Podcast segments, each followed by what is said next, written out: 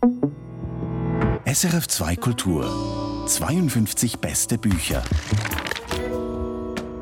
Das Leben verändert uns, nicht wir das Leben, auch wenn wir es uns gern einbilden. Diese Einsicht hat Senior Herrera, eine Figur in Linus Reichlins neuem Roman Senior Herreras blühende Intuition, der vor wenigen Tagen erschienen ist.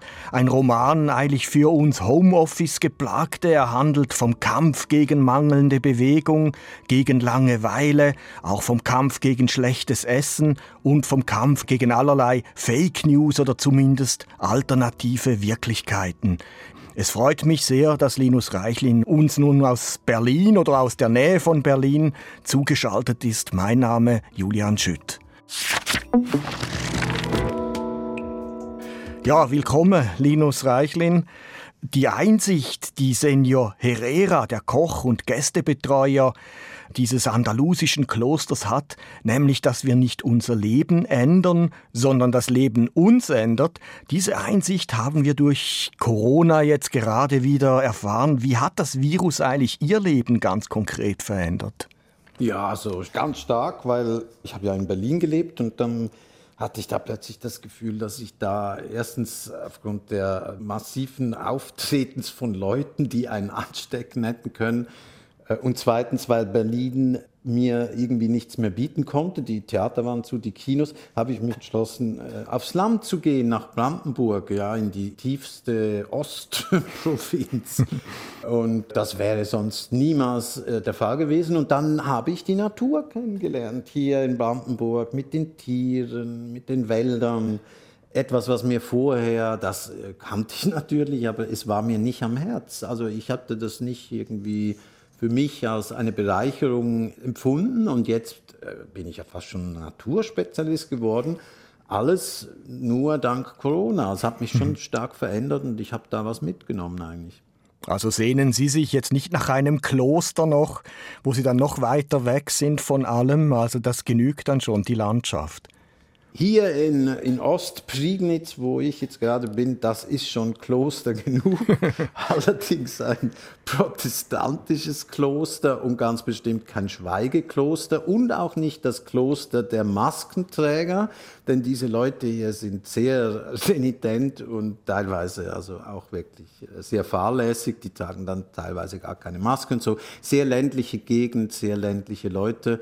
Und ich bin hier schon sehr abgeschieden, das ist so aber das funktioniert natürlich, wenn man neues Interesse hat, wenn man eben nicht mehr rausgeht in die Buchhandlung oder ins Kino, sondern eben in den Naturschutzwald und eben da auf Rehe wartet. Ja? Und das kann man hier tun.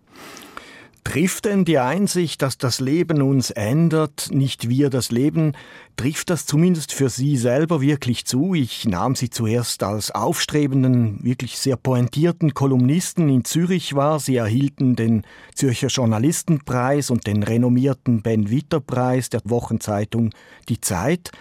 Dann verschwanden sie eine Zeit lang von meinem Radar und tauchten als Schriftsteller in Berlin wieder auf. Sie erhielten den deutschen Krimipreis und schrieben das Wissenschaftsbuch des Jahres, also eine imposante Palette. War dieser Wechsel vom Journalisten in der Schweiz zum Schriftsteller in Berlin nicht eine Lebensveränderung, die Sie ganz bewusst vornahmen? Naja, also es hatte schon auch ganz stark mit den äußeren Bedingungen zu tun, wie so oft. Also ich war ja da schon lange Kolumnist gewesen, schon Jahre. Und ich hatte einfach auch Lust, mal wieder etwas anderes zu tun oder ein neues Feld der literarischen Betätigung auszuprobieren. Und das hat sich so ergeben, oder? Man macht halt 15 Jahre eine Kolumne, dann hat man plötzlich Lust, das mal im größeren Rahmen zu machen, einen Roman zu schreiben. Und das war ein Ausprobieren und das mit Berlin war eine Lebensphase, dass ich dann gesagt habe, ich muss mal in einer großen Stadt leben, weil ich eigentlich wirklich sehr gerne in sehr, sehr großen Städten lebe. Das finde ich gemütlich, andere finden es ungemütlich, aber für mich ist das wie so eine Höhle, eine, wunderbar geborgene Höhle. Und dann dachte ich, jetzt gehst du mal nach Berlin. Das sind so Dinge, das war nicht mal schicksalhaft, das war so eine Art von, eigentlich fast eine Fortsetzung von Routine, aber auf anderen Wegen. Ihr neuer Roman Senior Herreras blühende Intuition, der handelt nicht nur von Senior Herrera, also diesem ehemaligen Matador und jetzigen Koch eines Klosters im Süden Spaniens, mit dem die Einbildungskraft manchmal so ein bisschen durchgeht. Der Roman handelt auch vom Schriftsteller Renz, dem Ich-Erzähler, der in diesem Kloster für einen Roman recherchiert und zudem auch seinen eigenen Puls etwas herunterbringen will, nicht zuletzt um den sehr eigenwilligen Kochkünsten von Senor Herrera zu entgehen, unternimmt der Schriftsteller und Erzähler Renz nun einen Spaziergang und ich bitte Sie, Linus Reichling, doch uns mal eine erste Passage vorzulesen, damit wir einen Eindruck von ihrem Roman bekommen. Eines muss ich vielleicht noch sagen, die Liliane, die kurz erwähnt wird, das ist die Lebenspartnerin des Erzählers Renz. Sie unterrichtet Deutsch und Yoga. Herrera umwickelte den Rest meines Rühreis mit Alufolie, er legte ein halbes Brot und ein Stück Speck dazu. Damit machte ich mich auf den Weg. Nur der Mensch, der sich bewegt, ist in unserer säkularen Zeit frei von Sünde. Gott war im Anfang Kriegsherr, dann versuchte er sich als Gott der Liebe, heute ist er Personal Trainer. Er wird die in die Hölle stoßen, die sich nicht bewegt haben. Liliane, eine seiner Prophetinnen, sagt, Sitzen ist das neue Rauchen. Im Sitzen zu rauchen käme also dem Bespucken einer Monstranz gleich. Also spazierte ich, und es tut einem ja auch gut, du willst es doch auch. Es war heiß, aus den Hügeln stiegen die Staubwolken von fernen Fahrzeugen auf, die Zikaden in den niedrigen Steineichen schabten sich den Leib wund. Ich begegnete auf einer halben Stunde Weg keinem Lebewesen ohne Flügel. Nach einer Stunde trottete mir aber ein schwarzer Hund entgegen, friedlich, fast schüchtern. Da meine Anwesenheit ihn aus dem Konzept brachte, rutschte er auf dem steinigen Pfad aus und konnte sich nur durch eine fischartige Bewegung im Gleichgewicht halten. Das sah komisch aus und es schien ihm bewusst zu sein, denn er blieb breitbeinig stehen und wirkte verlegen. Ich verfütterte mein Picknick an ihn und gewann einen Freund, der mich auf meinem einsamen Weg begleitete, bis ein Pfiff ihn wie an einem Seil von mir wegzog. Nach zwei Stunden sah ich im Tal die Dächer des Dorfs. Noch einmal zwei Stunden Rückweg, vier Stunden Bewegung insgesamt. Ich führte wahrlich ein gottgefälliges Leben. Linus Reichlin mit einer ersten kurzen Lesung aus seinem neuen Roman Senor Herreras blühende Intuition. Dieser Roman steht heute im Zentrum von 52 beste Bücher auf SRF 2 Kultur. Linus Reichlin, Ihr Erzähler Renz, der liebt starke Thesen. Eine davon ist eben seine Aussage, Gott sei anfangs Kriegsherr gewesen, dann der Gott der Liebe und heute sei er vor allem Personal Trainer. Können Sie, Linus Reichling, noch etwas ausführen, wie Sie auf diese Aussage, auf diese schöne Aussage gekommen sind? Ich werde darauf gestoßen, wenn ich die Zeitung aufmache oder mir online etwas anschaue. Da sehe ich zum Beispiel einen 80-jährigen äh, grauhaarigen Mann auf einem Skateboard und da steht dann unten, so hält er sich fit, ja, Versicherungsgesellschaft XY, ja. Also es ist vollkommen klar, dass ich, ich bin jetzt 63 und ich muss gesund sein, ich muss fit sein, ich muss einen sportlichen Körper haben, immer noch, oder? Anstatt mir ein, gemütlich einen Bart wachsen zu lassen und eine schöne Wampe und einfach nur noch die Füße hochzulegen, muss ich dauernd aktiv sein und äh, kräftig und sportlich sein. Ja? Das ist neu. Das ist neu. Das hätten sich die Alten vor 50 Jahren nicht gefallen lassen. Aber wir müssen es, damit wir die Krankenkassenprämien nicht hochtreiben, was weiß ich. Also das ist eindeutig ein Druck geworden. Und Sie machen auch Yoga wie Liliane, die ja unterrichtet und ja die Partnerin von Ihrem Erzähler Renz ist. Sie lassen Liliane sagen, Yoga-Übungen oder eben Asanas, das seien so wie in der Sprache die Floskeln, die Sprachfloskeln. Was meinen Sie genau damit?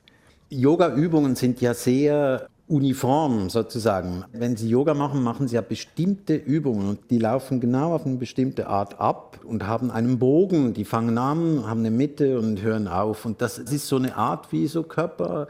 Floskeln, wie wenn man so sagt, ja, ja, Geduld bringt Rosen, ohne eigentlich darüber nachzudenken. Und ich glaube, dazu dienen diese Übungen auch. Diese Übungen sollen tatsächlich bewirken, dass man nicht mehr nachdenkt, auch nicht darüber, was man jetzt körperlich gerade macht.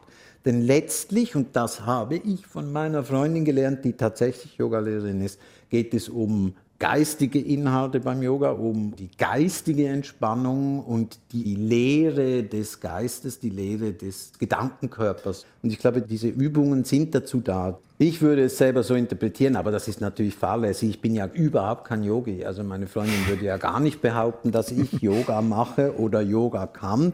Ich versuche manchmal so eine Übung, aber ich habe nicht den Körper für Yoga, sagen wir es mal so. Also da muss man einen Körper haben auch dazu. Das ist das Erschwertes natürlich. So. Ja. Ich habe eher so den Körper eines Comanchen, der fünf Stunden bei 40 Grad Hitze durch die Steinwüste laufen kann. Ja, da hat man so einen bestimmten Körperbau. Ja, aber für Yoga wäre es schon gut, wenn man eine gewisse Arm- und Beinlänge hätte, die man dann auch strecken könnte. Und ich habe immer das Gefühl, das ist einfach nicht mein Körper. Sie haben auch sehr stupende Kenntnisse über Kloster. Der ganze Roman handelt ja in diesem spanischen Kloster, wo noch ja. äh, vier Nonnen leben und eben der Koch. Und die haben ja ein paar Gästezimmer, um eben ein bisschen Geld auch zu bekommen. Und in eines dieser Gästezimmer kommt dann ja der Schriftsteller Renz in ihrem Roman. Mhm. Waren Sie selber mal, wie so viele Schweizer Schriftsteller, mal in einem Internat oder in einer Klosterschule, dass Ihnen das so geläufig ist? Und so mit, äh, Sie, ja, Sie so reden mit einer Selbstverständlichkeit darüber. Ich war im Kollegium St. Antonius in Appenzell und oh, habe ja. das Kloster längere Zeit von innen gesehen. Ja, wobei man jetzt sagen muss, es ist nicht unbedingt ein Kloster. Ja, ja, Goch kann man vielleicht sagen. Ja, ich habe es jedenfalls, ich habe die ganzen Exerzitien alles mitgemacht und das waren Kapuziner natürlich. In, Im Roman sind es ja Zisterzienserinnen. Mhm. Also strengere Observanz mit Schweigegelübde, das war natürlich da nicht so. Aber diesen Geist des Klosters, diese Atmosphäre, diese Gerüche eines Klosters, doch, das kenne ich schon gut. Und diese Disziplin, die man ja auch hat im Tagesablauf, ist Ihnen das bis heute eintrainiert dann? Ja, das hat aber mehr damit zu tun, dass wenn man schreibt, ist man ja in der Regel ist man ja allein. Man hat ja nicht einen Chef oder andere Kollegen, die sagen so, jetzt mach das und das. Also da muss man sich schon selber disziplinieren. Ich glaube, das geht jedem Schriftsteller so. Ich habe auch mal eine Umfrage gemacht unter Schriftstellern und habe festgestellt, dass sie alle einen ganz peniblen Arbeitsalltag haben in der Regel. 8 Uhr sitzt man am Schreibtisch, der eine, der andere sitzt vielleicht um 5 Uhr nachmittags dann am Schreibtisch, aber bis dann und dann und das und das macht er nur dann und dann.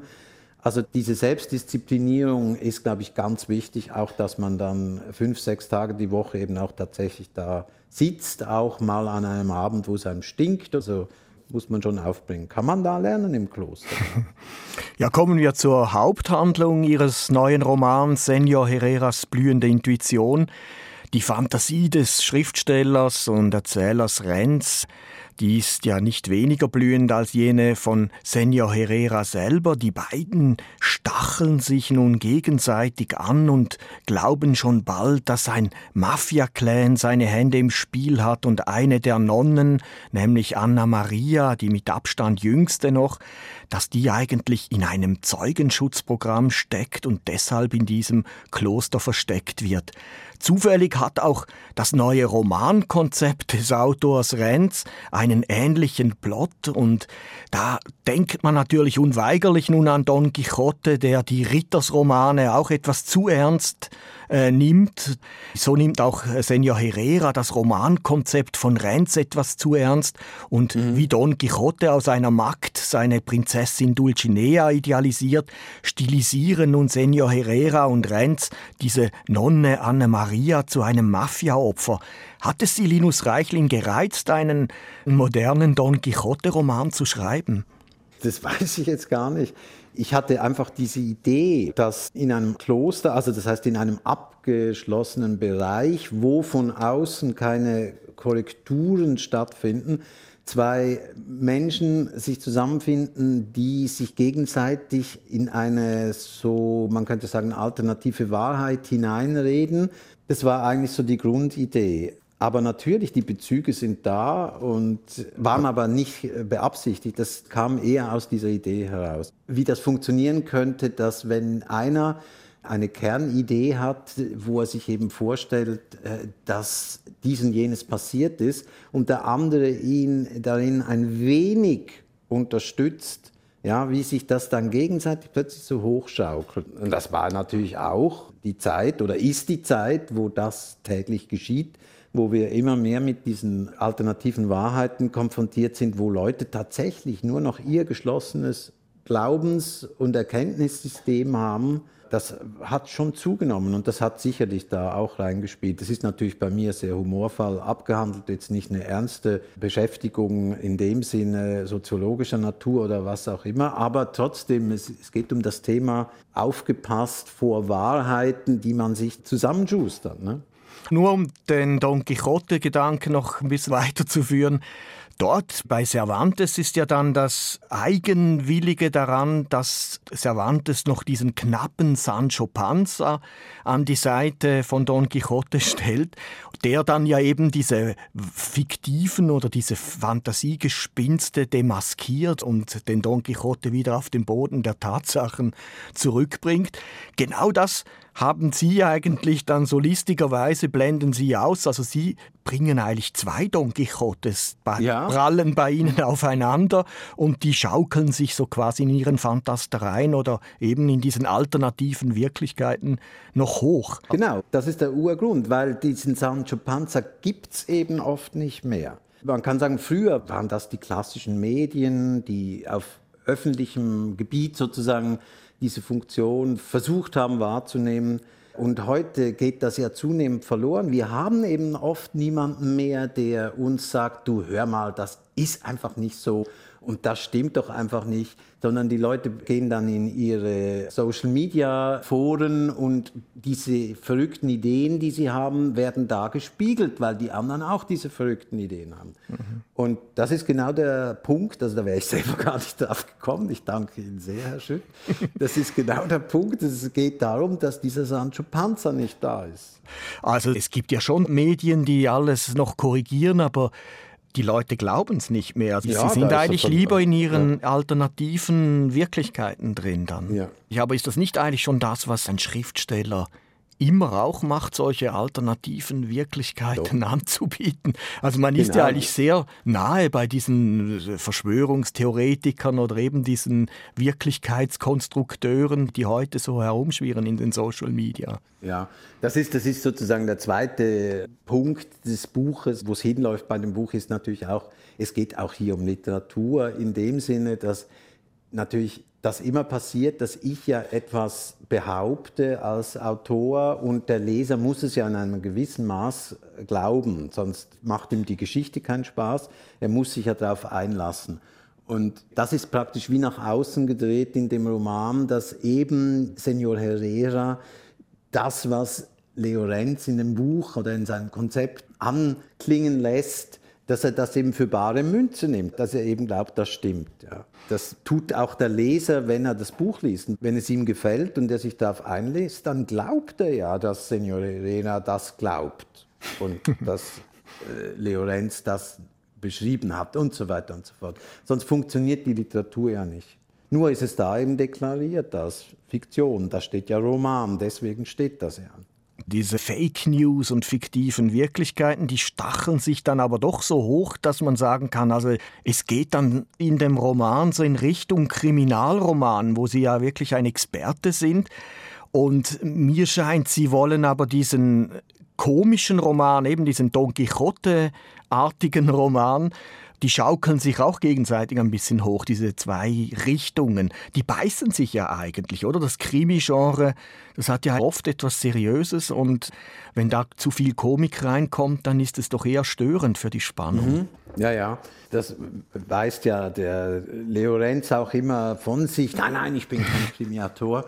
Was ich persönlich als Leser lese, sehr gerne Geschichten, die auch spannend sind. Also die äh, im Sinne von Patricia Highsmith spannend sind. Also nicht im Sinne von, dass ein Aufklärer da ist, dass ein Detektiv da ist oder sowas. Und diese Spannende hat immer so ein bisschen den Ruch, eben es geht dann in Richtung Krimi, Aber das muss ja nicht sein und das ist in dem Buch ja auch nicht so. Es ist einfach, natürlich ergibt sich ein spannendes Element dadurch, dass man nicht weiß, ob diese Schwester Anna-Maria vielleicht tatsächlich sich in dem Kloster nur versteckt und so weiter. Das sind eher die Spannungselemente, aber die Intention war nicht, Krimi-Elemente reinzubringen. Aber müssen Sie sich ja eigentlich auch oft als Schriftsteller noch rechtfertigen, dass man Sie so ein bisschen in dieses Krimi-Genre, weil Sie jetzt eben diesen renommierten Preis dann bekommen haben, dass Sie so wie immer in dieses Krimi-Genre dann reingedrückt werden und dass Sie sich in diesem Roman auch ein bisschen mal davon freischreiben wollen oder dagegen anschreiben wollen? Ja, nicht unbedingt. Also ich, habe ja nichts dagegen. Ich bin jetzt nun mal einfach nicht mehr im klassischen Sinne ein Krimi-Autor, weil ich diese Serie, diese Krimiserie abgeschlossen habe. Was in der deutschen Literatur einfach ein bisschen schwierig ist, ist sozusagen Spannungselemente und philosophische Überlegungen zum Beispiel zusammenzubringen und dann noch Witz, literarischen Humor reinzubringen. Das ist etwas, was wirklich viele überfordert. Also das äh, würde ich glauben, dass es in der angelsächsischen Literatur da eine größere Tradition gibt, wo das mehr so ja als etwas, was eben in dem ganzen Pot vorhanden sein kann, alle drei Elemente, das akzeptiert man da ein bisschen mehr. Das ist, glaube ich, bei uns schon ein bisschen schwierig. Da hat man lieber entweder ein Krimi oder ein, so einen Comedy-Roman oder einen ganz philosophischen Roman, aber die Mischung, da muss man die Leute erst noch dran gewöhnen und das äh, ist meine heilige Aufgabe. ja, Sie erwähnen ja auch Umberto Eco, also natürlich auch ein Kloster-Thriller par excellence, der Name der Rose, kommt ein bisschen vor. Ist das auch so ein Vorbild? Weil der kann ja das auch so ein bisschen die Krimi-Elemente und das Philosophische Absolut, zumindest. Genau. Vielleicht der Humor ist jetzt nicht das ausgeprägteste, aber nee, hat es auch ein paar Stellen drin. Aber der hat das ja auch so ein bisschen schon versucht, oder? Ja, ja, genau. Und mit nicht geringem Erfolg, muss man sagen. Äh, wobei der Name der Rose, ja, ist natürlich schon ein Abenteuerroman. Das ist schon ein ganz klarer Abenteuerroman, würde ich mal sagen. Ein großartiger Roman aber schon jetzt nicht die Mischung, die ich jetzt meine, die ich anstreben möchte. Ja, mehr und mehr stellt sich dann auch heraus, dass es in Ihrem Roman Senior Herreras blühende Intuition, über den wir heute in 52 beste Bücher auf SRF 2 Kultur reden, dass es darin auch um das Problem von Leben und Schreiben geht. Ich bitte Sie doch, Linus Reichlin, uns noch eine kurze Stelle vorzulesen, in der ihr Ich-Erzähler Renz über Leben und Schreiben sich Gedanken macht. Das ist es, was man als Schriftsteller tut, dachte ich, während Senor Alfonso mir einen Teller mit einem blassen Hühnerschenkel und drei Kartoffeln hinstellte. Man strebt eine größtmögliche Ereignislosigkeit des eigenen Lebens an, um sich ungestört in die dramatischen Verstrickungen seiner Figuren hineinbegeben zu können. Als Kafka die Verwandlung Gregor Samsas in einen Käfer beschrieb, saß er dabei an einem Schreibtisch und wenn ihm jemand dabei zugesehen hätte, was nicht der Fall war, denn Kafka hatte seine Frage Leben oder Schreiben für sich selbst beantwortet, hätte er einen Mann gesehen, der in fast völliger Ruhe etwas auf ein Blatt Papier schreibt. Mehr geschah nicht und das war das Entscheidende. Das Entscheidende war, dass in Kafkas Leben während der Niederschrift der Verwandlung nichts geschah, das ihn von Gregor Samsas Schicksal ablenkte. Balzac schloss sich am helllichten Tag bei Kerzenlicht und verdunkelten Fenstern in sein Arbeitszimmer ein.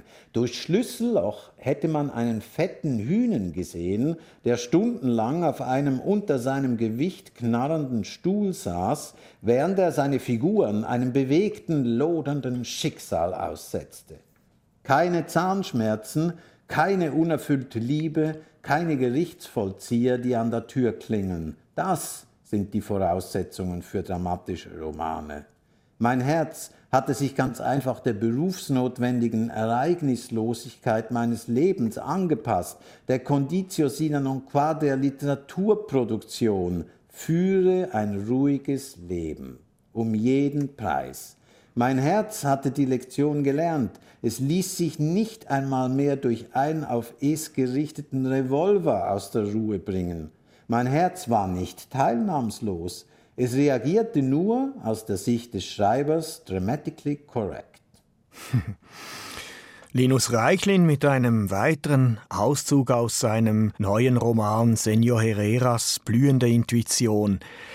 Ist das auch Ihre Deformation, professionell Linus Reichlin, dass Sie sich Ihr Leben möglichst sorgenlos und ereignislos einrichten wollen, um eben schreiben zu können? Ja, also ich glaube, das ist die Bedingung für mich jedenfalls, dass ich schreiben kann. Und ich vermute wirklich auch, dass es sehr vielen anderen Schriftstellern auch so geht. Es ist ja im Buch, werden ja auch noch andere zitiert. Patrick Süßkind beispielsweise, der mal gefragt wurde, ob er irgendwelche Erlebnisse gehabt hätte. Dann sagt er, Erlebnisse? Ich brauche keine Erlebnisse, ich bin Schriftsteller. er, er, er sitzt zu Hause am Tisch und macht sich diese Erlebnisse selber ich glaube, es hängt einfach damit zusammen, dass diese innere Aufgewühltheit, die man braucht, merkwürdigerweise ein sehr ruhiges Außenleben zur Voraussetzung hat und das sonst nicht funktioniert. Ich habe selber die Erfahrung einmal gemacht in einer relativ bewegten Phase meines Lebens, wo die Dinge sich jagten und es sehr dramatisch zu und her ging habe ich ein Buch geschrieben und es ist das Schlechteste, das ich je geschrieben habe. Ich dachte damals noch, oh wow, jetzt mit diesem Furor, dieser, dieser ganzen Turbulenz, die in deinem Leben ist, wirst du jetzt ganz bestimmt das alles in Literatur gießen. Nein, das ganze das pure Gegenteil war der Fall. Das kam irgendwie schief und verkrümmt raus. Ganz ruhig leben, immer dieselbe Routine, immer derselbe Ablauf, keine Störungen von außen. Dann fangen die Figuren an zu leben und zu leiden und was auch immer. Aber es gibt ja schon die Schriftsteller wie Hemingway, Ernest Hemingway, und der wollte ja schon ein spektakuläres Leben führen. Oder, oder Scott Fitzgerald hat es ebenfalls versucht. Also man könnte ja sagen, es gibt dann schon die Schriftsteller, die eigentlich so fast journalistisch etwas zunächst erleben mhm. müssen und recherchieren wollen, ehe sie darüber schreiben. Aber das ist eigentlich nicht ihre Art, an ein Buch heranzugehen. Man kann sich ja auch fragen, wie lange das bei Hemingway angehalten hat. Meiner Meinung nach war das ja schon auch ein Phänomen seiner Jugend und er steckte ganz, ganz stark in sozusagen Männlichkeitsidealen drin. Das ist jetzt eine andere Geschichte, aber er war ja fast gezwungen. Aber letztlich saß er eben doch am Tisch mit einer Flasche Whisky und hat diese grandiosen Romane geschrieben. Da war er ja auch in Ruhe. Also Sie haben schon recht, das gibt es und es gibt sicher Leute, die das brauchen. Aber wenn wir dann Gegenbeispiele Thomas Mann oder Hölderlin, ja, ja, gut, ja, also diese Leute kann man sich gar nicht anders vorstellen, als am Schreibtisch zu sitzen und auch ein ruhiges Leben zu führen. Also das waren ja keine Abenteuer. Ihr Autor und Erzähler Renz nun allerdings, der sucht zwar wirklich auch die klösterliche Ruhe, aber dann wird es ja in seinem Leben ziemlich turbulent da äh, in dem Kloster, auch durch seine Einbildungskraft, weil er sich halt vieles einbildet und das Gefühl hat, plötzlich erwähnt sich mitten in einem Krimi, den er eigentlich gar nicht schreiben will. Also spielt das Leben einem Buch dann doch mehr mit, als man als Autor zunächst wahrhaben will. Ein Freund von mir hat mal gesagt, ja, wir schreiben zuerst unsere Bücher und dann, wenn sie rauskommen, öffnen wir sie und lesen drin nach, was wir erlebt haben. Das, das hat schon was. Es gibt manchmal wirklich dieses, dass sich das Leben sozusagen über Hintertüren in ein Buch reinschleicht und die Geschichte des Buches bestimmt und man merkt es tatsächlich erst nachher. Also in, bei dem Buch ist es zum Beispiel etwas, was ich ganz kurz vielleicht anklingen lassen will. Die Vorgeschichte des Buches war die, dass ich meinem Verleger und meiner Lektorin einen neuen Plot vorgestellt habe für ein mögliches Thema für einen neuen Roman. Und in diesem Roman ging es um eine Auseinandersetzung zwischen einer Prostituierten und einem Staranwalt. Und aus irgendwelchen Gründen, das geht jetzt hier zu weit, äh, wollten sie nicht diese Figuren drin haben, vor allem nicht die Prostituierte in dieser Ausprägung, wie es da war. Und dann war ich sauer und enttäuscht und ging nach Hause und dann kam mir die Idee am selben Abend mit diesem Kloster und dem Senor Herrera, dass ich jetzt von der Prostituierten auf die Nonne umgeschwenkt war, das war mir zuerst gar nicht bewusst. Ja. Aber faktisch ist es so. Also es war fast eine Art Protest, weil Sie Ihr Ursprungsbuch sozusagen ja, nicht ja, wollten. auf eine Art und Weise schon. es hat sich dann so, aber mir war mir nicht mal klar. Also das passiert eben manchmal, dass das Leben tatsächlich so auf diesen wegen sich da einbringt. Und sonst, sagen wir mal, vom autobiografischen her eher wenig, würde ich sagen. Also da gibt es auch Schriftsteller, bei denen ist es sehr stark, aber meistens ja auch bloß bei ein, zwei Büchern. Und bei mir ist es, habe ich schon festgestellt, eher gering, dass sich autobiografisches in die Bücher reinbringt, außer gewisse Traumata, die man hat, was sind das? Sein, Was sind das? Die, die das ja, das, das, um gerade direkt darauf loszusteuern. ja, also es gibt ein familiäres Trauma, das ich habe, das mich immer wieder beschäftigt und das ganz bestimmt immer wieder Eingang findet in meine Bücher, ohne dass man das plant, also, sondern das kommt äh, wirklich immer wieder. Das bricht sich Bahn und merke dann plötzlich, ach so, jetzt hast du das wieder und so weiter. Das gibt es ja. Und vielleicht gibt es das auch auf Ebenen, die einem nicht bewusst sind, die noch tiefer reichen, dass man äh, immer wieder dieselben Versatzstücke seiner seelischen Probleme irgendwie in die Bücher mit reinschleppt. Das kann sehr gut sein, ja. Was ist denn das Problem, wenn Sie das nur ganz, ganz grob ein bisschen umreißen, weil wir jetzt die Hörerinnen und Hörer natürlich neugierig gemacht haben? Ja, gut, das ist eine familiäre Sache. Ich bin Vater und es gibt Kinder und das ist eine familiäre Sache. Ist klar, jeder hat das in einer dieser oder anderen Form und es kommt natürlich, wenn man schreibt oder Filme dreht oder Theaterstücke macht, ist es ganz sicher so, dass ein das, wie man ja auch davon träumt, ja, man träumt ja auch von solchen Dingen immer wieder und so kommt das dann eben auch in der literarischen Produktion immer wieder rein, ohne dass man es eben vielleicht merkt, ja, Ihr Erzähler Renz, der ist ja schwer einzuschätzen. Also mal sinniert er eben über Autoren wie Pessoa oder Kafka und dann wiederum fürchtet er, so zu schreiben, dass er mal den Büchnerpreis erhält, wie er dann sagt. Und wenn er diesen Preis erhält, dann wäre er so quasi, bildet er sich ein, nicht mehr tauglich für eine Netflix-Verfilmung. Schließen sich also so Büchnerpreis, also diese Hochliteratur und Netflix äh, grundsätzlich aus? Ja, wenn man sich die Netflix-Filme anguckt, würde man schon sagen, ja. Kommt jedenfalls relativ selten vor, dass Sachen, die in diesem Bereich gelobt werden, also im Büchnerpreis, Deutscher Buchpreis und so weiter, da herrscht ja eine bestimmte Vorstellung von moderner Literatur oder Literatur überhaupt. Und das ist eine relativ konservative Vorstellung. Und äh, in der Regel werden ja bei Netflix oder überhaupt Geschichten verfilmt, die sich an ein größeres Publikum richten. Und das andere ist ja sehr selten. Aber dagegen, das merke ich jetzt schon, da, dagegen wehren Sie sich ja auch ein bisschen, oder? Dass man so die Literatur so in dieses hohe, elitäre zum Teil abdriften lässt oder dann, dass sie dann als Unterhaltungsliteratur gebrandmarkt wird, so quasi. Für Sie ist auch hier eine, eine Mittellage eigentlich viel spannender, also wo beides möglich ist nebeneinander.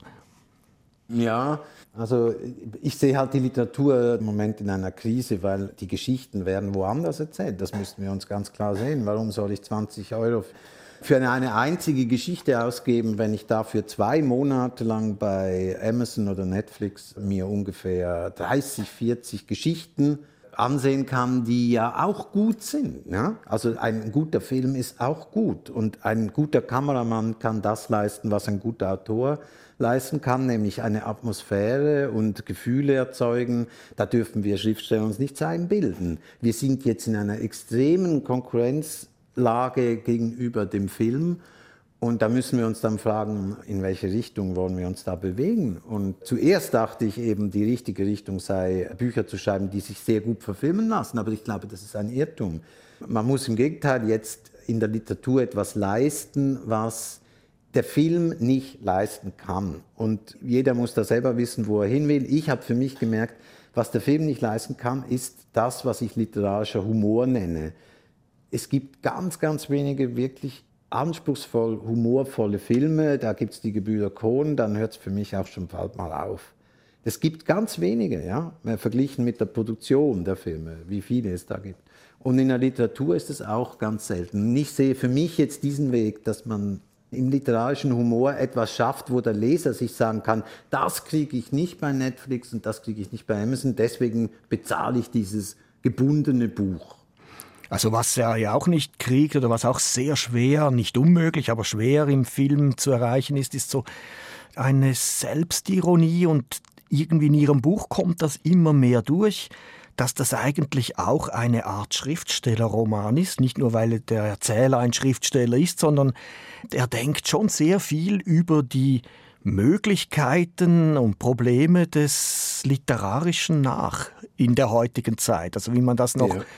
Äh, war Ihnen das von Anfang an bewusst, dass Sie eigentlich da durch die Hintertür dann doch fast auch einen Schriftstellerroman über die Probleme der Literatur heute geschrieben haben? Ja, ja, ja, also darum ging es mir schon. Das Schreiben hat im Moment alle Gründe, sich über sich selbst nachzudenken sozusagen. Und das alles hat sicher Eingang gefunden in diesen Roman, ja. So eine literarische Urfrage, die Sie dann auch erörtern, ist das Wahrscheinlichkeitsproblem. Also Sie lassen Ihren Erzähler sagen, in den Medien eigentlich, da würden die Leute heute die unwahrscheinlichsten Geschichten glauben, weil das Leben einfach die schönsten Geschichten schreibe, bilden sie sich dann ein. Wenn dagegen ein Schriftsteller in einem Roman Unwahrscheinliches erzähle, dann komme sofort die Klage, das sei doch eben unwahrscheinlich, das sei doch nicht möglich, das gehe doch nicht, zu viel Zufall regiere da. Ist das nicht grotesk, dass die Medien heute eigentlich fast die unwahrscheinlicheren Geschichten in die Welt setzen dürfen als die Literaten. Dagegen verstoßen sie auch nonstop in dem ja. Roman, oder? Die Leute sind meiner Meinung nach in den letzten 20 Jahren extrem Realisten geworden und glauben eigentlich nur noch das, was sie selber durch eigenes Erleben überprüfen können oder eben, sie glauben ganz stark schon noch dem, was klassische Medien zum Beispiel berichten oder die Tagesschau und so weiter. Und das ist einfach eine Illusion, finde ich. Denn ich glaube, dass das Leben ist nicht so komplex. Und wenn ein Schriftsteller eine ganz verrückte Geschichte erzählt, geht es ja auch noch um etwas anderes als um das, was die Geschichte selber erzählt. Es geht auch noch um einen Inhalt, einen Sinninhalt, so wie oft Dinge zwischen Menschen ja nicht genau das sind. Wenn eine Frau einem Mann eine Ohrfeige gibt, ist es nicht alles, sondern die haben eine riesen Vorgeschichte und vielleicht hat er mal erzählt, meine Mutter hat mich nie ein einziges Mal geschlagen, vielleicht hat er nachher immer sie mit seiner Mutter verglichen, jetzt ohrfeigt sie ihn, um ihm deutlich zu zeigen, dass sie nichts mit seiner Mutter zu tun hat und so weiter. Oder diese Dinge. Mhm. Das, da haben die Leute ein bisschen das Gespür verloren für die Symbolik der Wirklichkeit wir leben in einer symbolischen Welt. Man sollte ein bisschen weg von diesem merkwürdigen Realismus, der sich total eingefressen hat und wieder ein bisschen mehr sich der Fantasie und der Symbolik hingeben. Das geschieht äh, sehr ausgeprägt in Ihrem Roman, also eben durch diese Fantastereien, die Senior Herrera und auch der Erzähler Renz, denen Sie nachgehen rund um dieses Kloster. Einmal sagt Renz auch, dass er es schon sehr gewohnt sei, sein Publikum in Ratlosigkeit zu versetzen. Passiert Ihnen das dann auch, wenn Sie solche fantastischen Geschichten erfinden? Nein, nein. Er ist ja ein anderer Autor als ich. Er schreibt ja andere Bücher.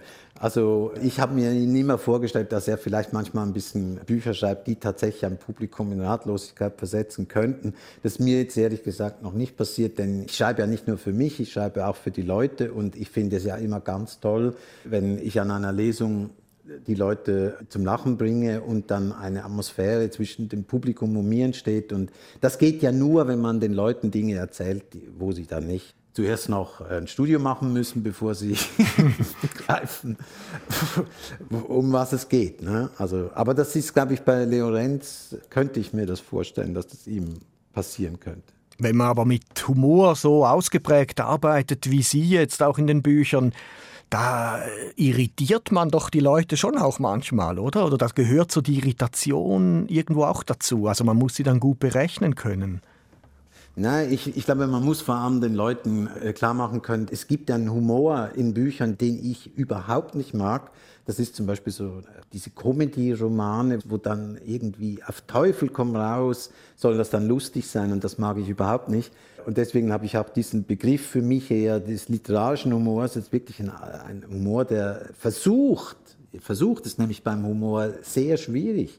Der versucht ein gewisses Niveau zu haben. Und wenn das dann ist, dann verwirrt es die Leser auch nicht. Und dann merken die das. Die merken dann, da ist was Substanzielles. Und da lache ich nicht über irgendwelche Karlauer. Aber hm. wie gesagt, sehr schwierig ist. Ich finde, es ist viel einfacher, eine dramatische, tragische, schicksalshafte Geschichte zu erzählen, als eine mit einem literarischen Humor, der nicht flapsig und nicht karlauerhaft wird. Und nicht mal mir ist es gelungen, denn in dem Buch gibt es zwei, drei Stellen, die mir jetzt nachhinein zu karlauerhaft sind. Aber das ist schwierig beim Humor. Da musst du immer aufpassen, dass es nicht ausbüchst. Wie wir vorher von Netflix und den Verfilmungen gesprochen haben, ist es doch auch beim Humor extrem schwierig geworden, neben dieser Comedy-Flut. Also und, äh, es gibt ja wirklich heute jedem Fernsehabend kann man irgendwie noch ein Comedy-Programm mitverfolgen und da ist immer ein bisschen die gleiche Fallhöhe dann zu beobachten oder so in diesem Comedy-Humor. Ja. Und da muss man sich ja als Autor, stelle ich mir vor, schon auch sehr davon abgrenzen können. Ja, genau, da, da muss man sich die Frage stellen, in welche Richtung will man. Und dann merkt man ja auch, dass immer dann, wenn es wirklich gut ist, wenn es einem gefällt, wenn man denkt, jetzt hat man diesen literarischen Humor wirklich getroffen, dann ist es ja aus der Traurigkeit. Es ist ja dann immer aus der Melancholie. Der gute Humor kommt eben immer aus der dunklen Ecke, aus der tragischen Ecke. Wenn Sie sich diese Comedies anschauen im Fernsehen, dann sehen Sie diese ganzen Mittermeiers und so weiter, die haben das nie, die erreichen das nie, diese Melancholie als Urgrund. Aber zum Beispiel der Hader, Mhm, Zum Beispiel, ja, genau. da ist es ganz klar, das ist ein todtrauriger Mensch, meiner Meinung nach.